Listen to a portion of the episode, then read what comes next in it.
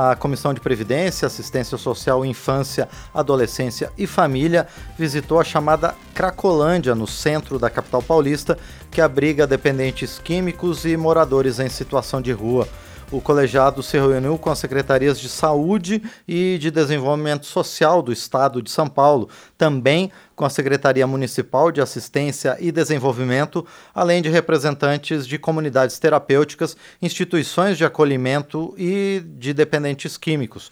O objetivo das visitas técnicas foi conhecer a situação de quem vive no local e também colher subsídios e informações para tentar resolver é, esse problema, para apontar soluções para essa questão da Cracolândia em São Paulo. E sobre os resultados das visitas, a gente vai conversar agora com a autora do requerimento para a realização dessa missão oficial, a deputada Rogéria Santos, do Republicanos da Bahia, que já está conosco aqui nos estúdios da Rádio Câmara. Deputada, em primeiro lugar, muito obrigado por atender o nosso convite aqui. Eu é que agradeço a Rádio Câmara, a você, Márcio, por estar aqui e poder falar um pouco né, do, do que a gente viu na Cracolândia, que leva esse nome por, pela, pelo número de pessoas que sofrem com o vício, a dependência química do crack. Porém, o que a gente encontra ali é muito mais do que isso.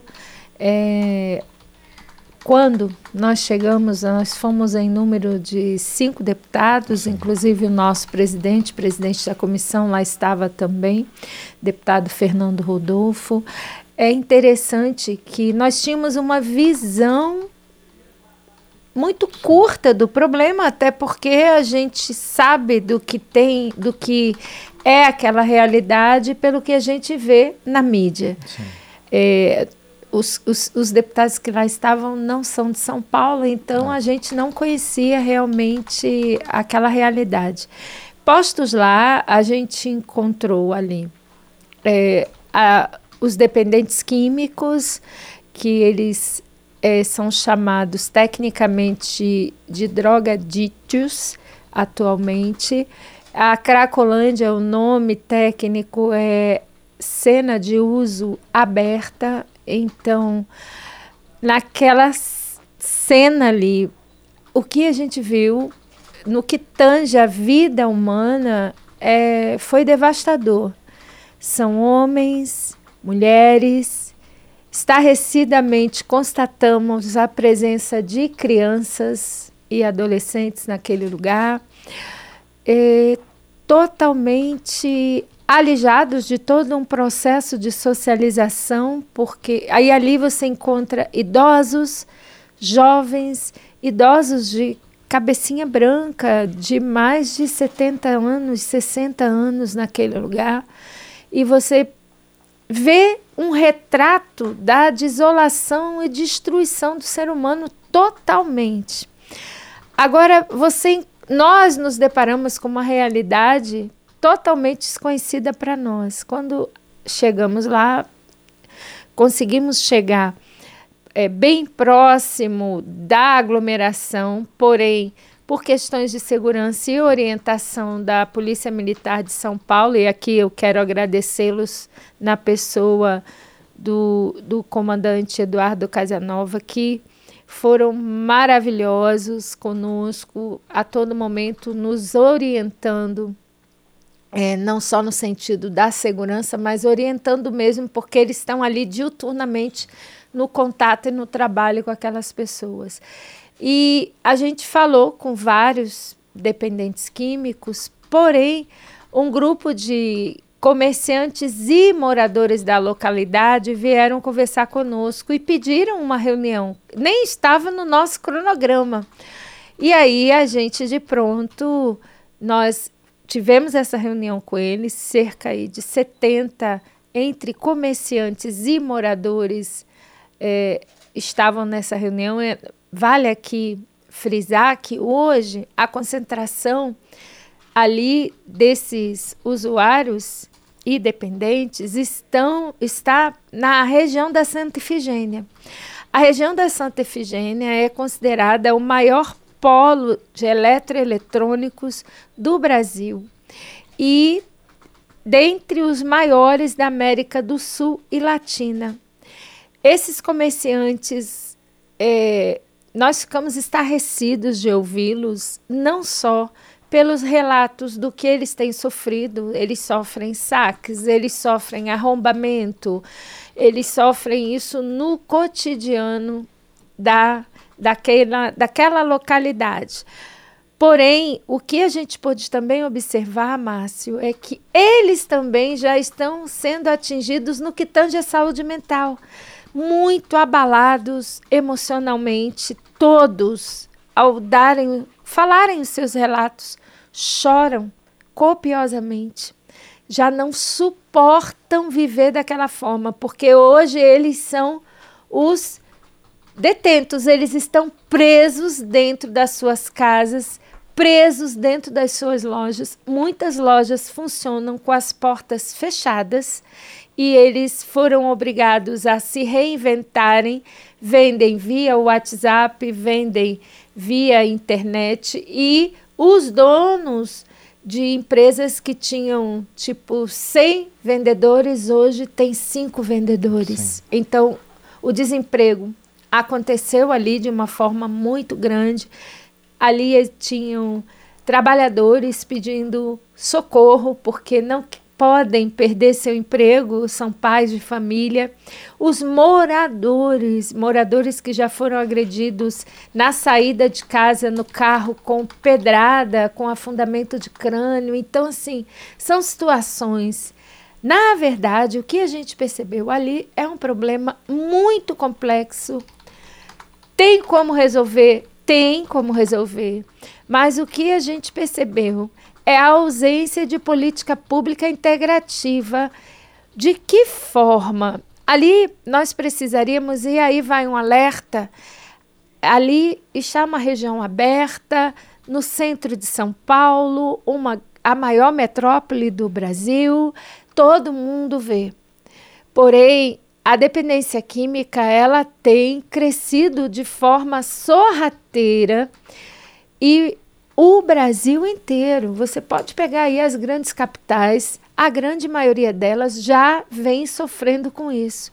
E o que a gente entendeu ali que precisa sentar os três poderes, desde em todas as esferas, o governo federal, a, o estado de São Paulo, o município de São Paulo, nos assentarmos juntamente à Câmara de Deputados, o Senado, nos assentarmos e traçarmos ali um plano conjunto de políticas públicas para entrar ali e mudar aquela realidade. Por quê?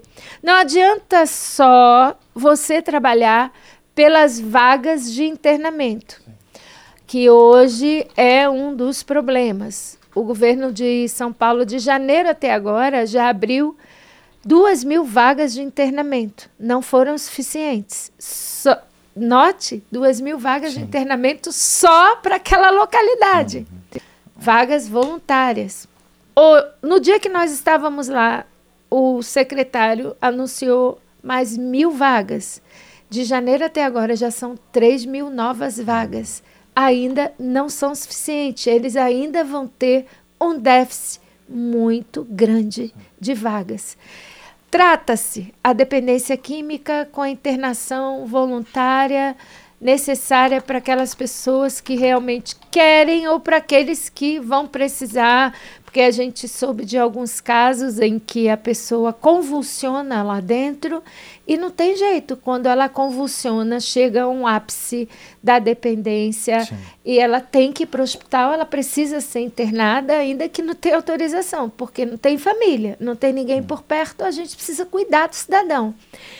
Não adianta só as vagas de internamento. O que a gente precisa ali é de um trabalho continuado que aquelas pessoas elas sejam tratadas em sua saúde mental e não só mental, porque a dependência traz para elas outras consequências físicas, não só no que tange a saúde mental, mas a saúde física completamente abalada. A gente ouviu ali casos de pessoas que estão lá dentro, inclusive com câncer em estágio avançado, com feridas abertas, tudo isso a gente ouviu. Não atestamos isso porque não conseguimos entrar lá no, no miolo deles, mas isso a gente ouvindo dos dependentes e das pessoas que lá estão.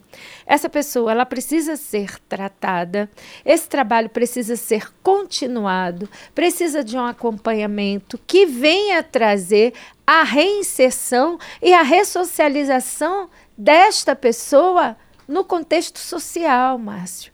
Não adianta só a gente internar, ela fica lá três, quatro meses, cinco, seis meses, o tempo que for necessário, ela volta, quando ela leva a alta, ela regressa ao ambiente inicial.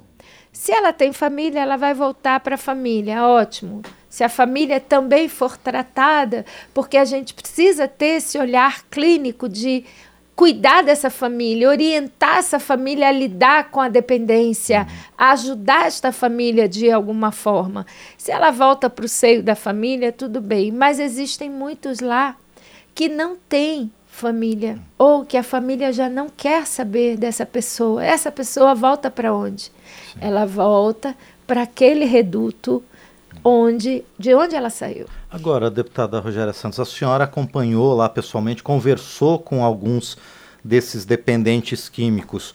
Há um interesse, há um desejo de saírem desse ciclo, deputada? A senhora percebeu isso? Os que a gente conversou, eles falam abertamente que têm esse desejo, é, querem sair. Se tiver a internação voluntária, eles vão. Tanto que a prefeitura diuturnamente coloca lá os assistentes sociais fazendo abordagem social e oferecendo as internações voluntárias.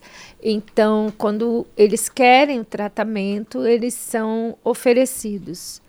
Esse tratamento é oferecido. Porém, ainda a demanda voluntária, a própria prefeitura e o Estado ainda não conseguem atender. Suponhamos que todas aquelas pessoas ali queiram o tratamento voluntário, ainda o Estado não tem essa capacidade de internação. Por isso que há de ter uma necessidade de que haja uma política pública global, integrada, para poder a gente ter essa condição de atender essas pessoas. Fora essa questão do internamento, ainda que ela queira, mas ela precisa ser acompanhada e isso continuado. Sim, uhum. Porque a dependência química, por mais que a pessoa seja tratada, é um processo gradativo, Sim. ele é lento, ele é deletério, porque a pessoa vai ter que reaprender muitas hum. coisas. Ou seja, muitas daquelas pessoas que eu vi ali, Márcio, eu vou lhe ser sincero, eu acredito que elas nem precisem de ressocialização. O que elas vão precisar é de verdadeiramente uma socialização. Sim, uhum. Porque elas já perderam completamente o eixo. As pessoas um, um grande problema que a gente detectou ali é a perda do vínculo familiar. Sim. Porque a família suporta a primeira recaída, a segunda hum. recaída, a terceira recaída. Na quarta, a família já não quer ver essa pessoa. Pois é. E, e deputada Rogéria Santos, nesses casos mais profundos, se pensa também na internação compulsória, apesar de todas, todos os seus reflexos e de todas de, de todas as suas questões de, de, da vontade das pessoas, ou até mesmo na transferência para centros de atenção? É, na verdade, é, a internação compulsória ela é um fato que a gente vai ter que se debruçar, inclusive no âmbito de legislação. Sim. Por quê? A gente viu ali pessoas que realmente não respondem por si, Márcio. Se elas não respondem por si, nós não estamos falando de uma pessoa que está vivendo um processo de dependência é, comum, mais brando, nós estamos falando de pessoas que vivem um processo de dependência química muito acirrado e por muito tempo elas já perderam, na sua grande maioria, sua capacidade intelectual e cognitiva. É, muitas você observa pela forma que elas se expressam, por aquilo que elas falam. É, eles, para você ter uma ideia, a pessoa quando está nesse nível, nós vimos isso lá, elas, elas dormem, elas fazem todas as necessidades no mesmo lugar que dormem, e dormem sobre aquela sujeira. Que até eu queria aqui destacar o que é feito lá em São Paulo. O que aconteceu? Eles ficavam, outrora, antes da dispersão, em um único lugar.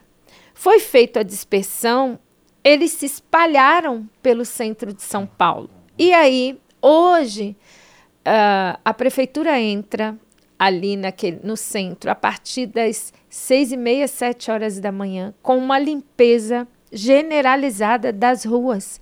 Aí começa o ir e vir deles. É por isso que a gente vê que eles andam o tempo inteiro, eles andam o tempo inteiro se locomovendo. Por quê?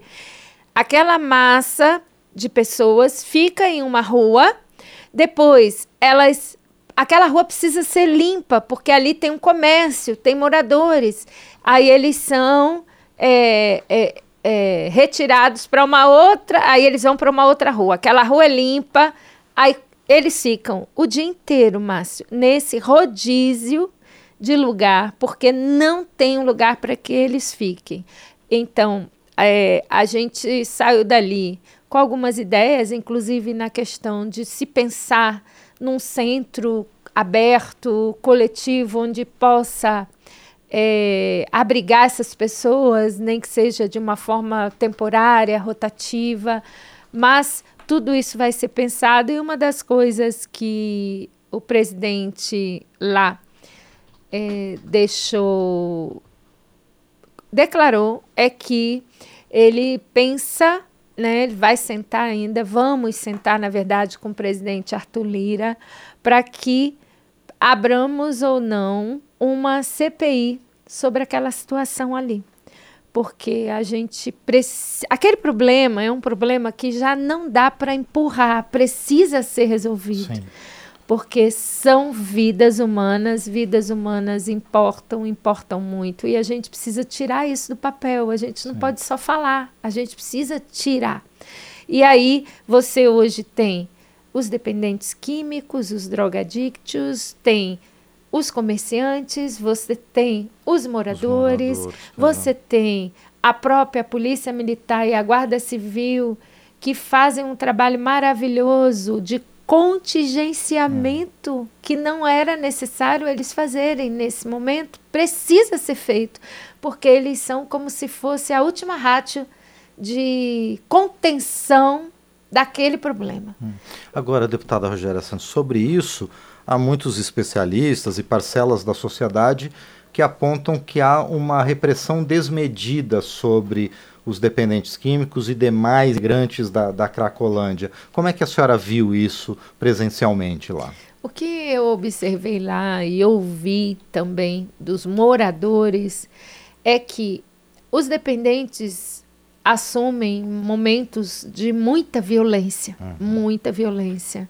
Como eu falei aqui, de um caso de um afundamento de crânio com uma pedrada no carro, pedradas nas vidraças dos prédios. Então, o que nós ouvimos, inclusive, do comandante que nos acompanhou, foi exatamente isso: que se eles estão violentos, a contenção precisa ser feita e, por vezes, não tem como ser branda, porque você precisa conter uma massa de pessoas no estágio de violência muito grande. E pior de tudo isso, que não respondem por si, que estão ali sobre o efeito da droga.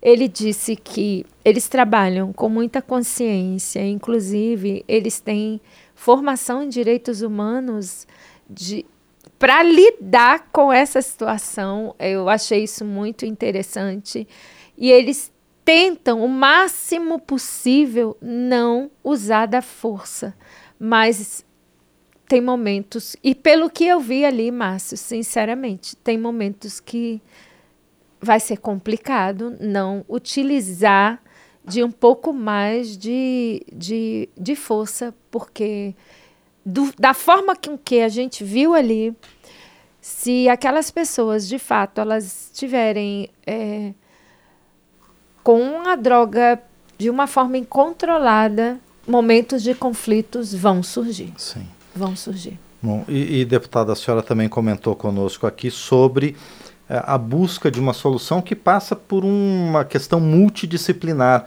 Não só olhar o tratamento do vício, mas o que fazer, né, o que propiciar para essas pessoas depois. O Estado está preparado para isso, deputada?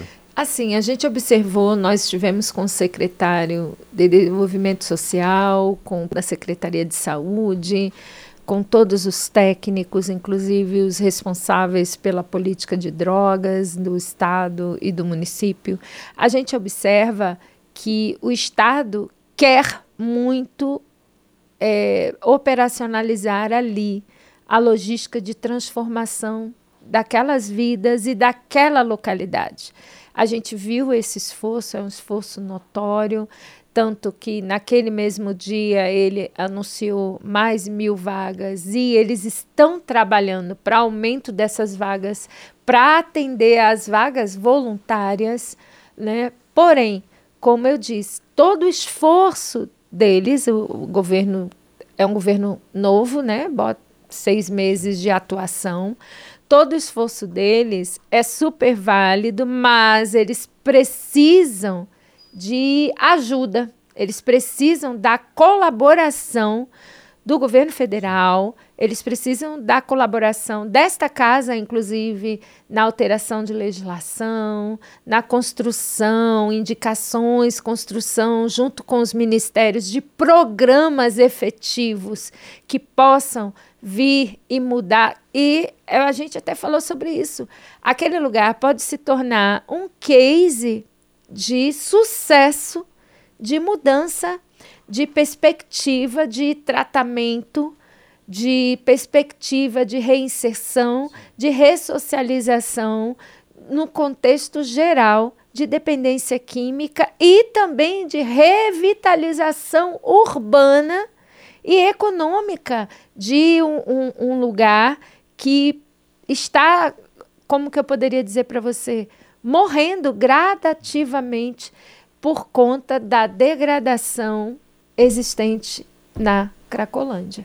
Perfeito, nós conversamos então com a deputada Rogéria Santos, do Republicanos da Bahia, ela que liderou missão oficial, a chamada Cracolândia, no centro de São Paulo, para falar com autoridades, com moradores, com comerciantes da região e também com os próprios dependentes químicos no início da busca de uma solução para essa questão que aflige toda a cidade de São Paulo e, como a deputada apontou, acaba se estendendo para outras grandes capitais e outras grandes cidades do Brasil também. Deputada Rogéria Santos, mais uma vez, então, muito obrigado por sua presença aqui no painel eletrônico e eu desejo à senhora e aos demais parlamentares que estão imbuídos nessa questão muito sucesso na busca por uma solução efetiva. Muito obrigado, deputada. Eu é que agradeço e vale aqui salientar que o nosso presidente, o deputado Fernando Rodolfo, ele está muito empenhado, juntamente com todos nós, componentes da comissão, em realmente buscar e viabilizar essa, essa solução de alguma forma a solução e nós estamos dispostos a lutar por ela. E eu gostaria, inclusive, só de salientar, Sim. se ainda tem um, uns claro. minutinhos, que hoje, daqui a pouco, às 10 da manhã, nós estaremos realizando uma sessão solene em homenagem ao Dia da Juventude. Sim. Então, você que está aí, que vai nos assistir, que queira participar conosco, nós estaremos participando, um evento muito bacana e que nós vamos falar muito acerca da juventude, a gente precisa desse espaço na casa. E também, logo em seguida, às 12 horas, nós estaremos lançando a Frente Parlamentar em Defesa do Protagonismo do Empreendedorismo Juvenil. Então, a gente está lançando essa frente parlamentar para incentivar, motivar e construir, junto com a juventude, com mais força, com mais vigor, o empreendedorismo juvenil no nosso país. Perfeito. Bem lembrado, deputada, porque a Rádio Câmara e a TV Câmara vão transmitir conjuntamente essa sessão solene de logo mais em homenagem ao Dia da Juventude. Por enquanto, então, mais uma vez, muito obrigado, deputada Rogéria Santos, e desejo sucesso, então, novamente nessa difícil empreitada aí. Muito obrigado, muito deputada. Muito obrigada. Muito bem, essa então foi a deputada Rogéria Santos, do Republicanos da Bahia, conosco aqui no painel eletrônico.